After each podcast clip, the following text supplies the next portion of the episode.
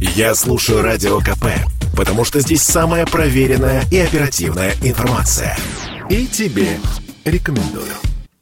Вскинул правую руку, а левой держал лист бумаги с надписью «Остановите свой геноцид против белых наций». На груди у него был листок поменьше с той же надписью. Андрес Брейвик так предстал перед судом, который собрался, чтобы решить, освобождать ли досрочно ультраправого экстремиста. Убийца 77 человек провел в заключении 11 лет, чуть меньше половины своего срока заключения. Прошение Брейвика суд рассматривает на выездном заседании в тюрьме Скиен, где экстремист отбывает наказание. Процесс будет длиться несколько дней. В Генеральной прокуратуре Норвегии считают Брейвика по-прежнему опасным и заявляют, что выпускать его будет ошибочно. Брейвик регулярно подает прошение об условно-досрочном освобождении. Повезет ли ему на этот раз, Радио КП рассказал Алексей Исполинов, заведующий кафедрой международного права юрфака МГУ.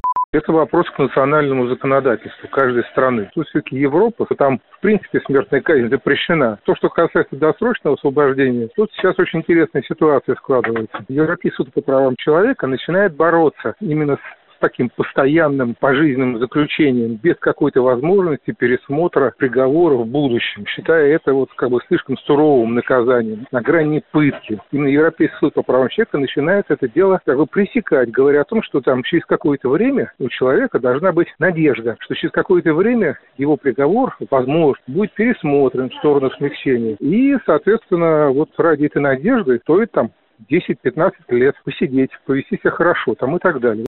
В 2016 году Брейвик пожаловался на негуманные условия содержания, но суд счел его жалобу необоснованной. Через год он подал аналогичное заявление в Европейский суд по правам человека, но и он признал условия содержания Брейвика вполне гуманными. У него трехкомнатная камера с душем, телевизором, компьютером, правда без интернета и тренажерами. Отбывая наказание, учился и сдавал экзамены в университет.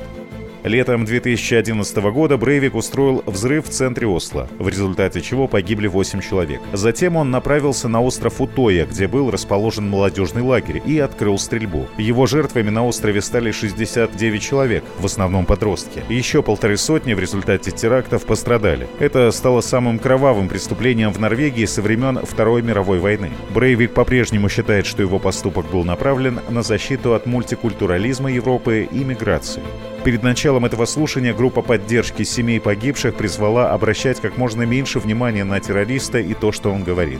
Во время подготовки этого материала наши редакторы попытались дозвониться до жителей Норвегии. Никто из как минимум 10 возможных собеседников не стал комментировать возможное досрочное освобождение Брейвика. И вот почему, рассказала Радио КП наша соотечественница, русский гид в туристическом городе Олесун Вероника Титова.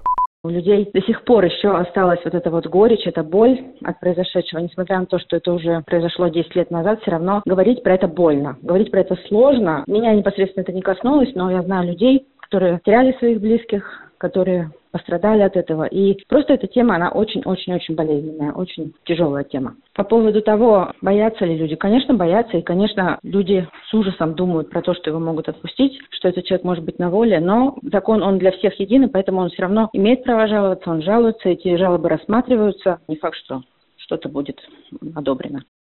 В одной из своих апелляций Брейвик сравнил себя с Нельсоном Манделой. Террорист заявил, что перешел от вооруженной борьбы к политической. Срок наказания в 21 год, назначенный Брейвику, по истечении будет продлен, если суд сочтет экстремиста все так же опасным. Александр Фадеев, Радио КП.